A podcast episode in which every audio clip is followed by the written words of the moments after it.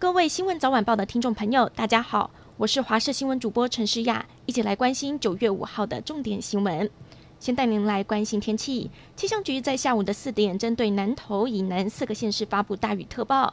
今明两天受到了南方云系的影响，花东以及恒春半岛整天断续有局部短暂阵雨或雷雨，其他地区以及金马、澎湖为多云到晴。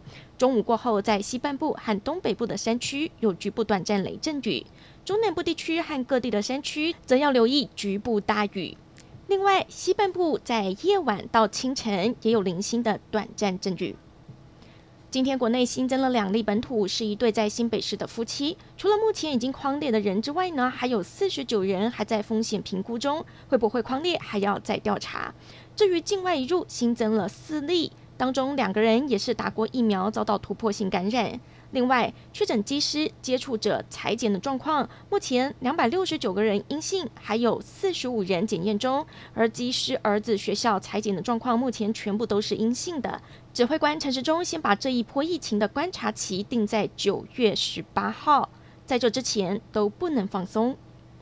很多民众收到了细胞简讯，今天赶快到筛检站筛检了。像是辅大医院假日筛检的名额，原本只开一百五十个，今天增加到了三百个。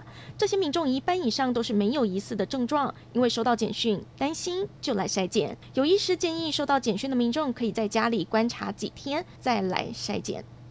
今天桃园机场不断传出好消息，早上波兰赠送给我们的四十万剂 AZ 疫苗抵达台湾了。下午又有一批 COVAX 获配的第三批 AZ 疫苗到货，一天内就有超过八十万剂的 AZ 疫苗到台湾。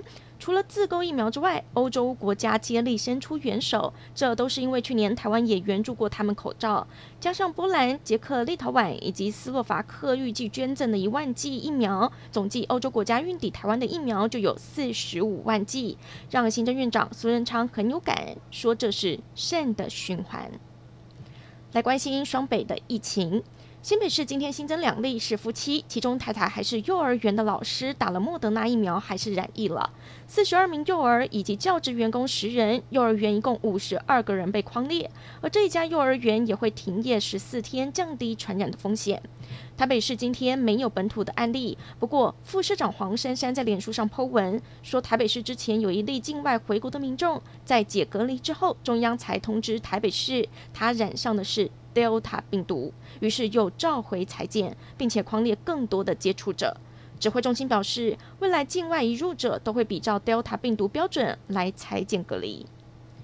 有关五倍券上路的时程，行政院长苏贞昌表示，各界都很期待五倍券上路，相关的作业正在紧锣密鼓进行中，希望等疫情稳定下来，到时候就让五倍券顺势推出。国防动态。空军司令部今天公布，我西南空域空情动态，一共有十九架次，包括了苏凯三十战机等共军快慢机队，今天闯入了我防空识别区，架次又创近期新高。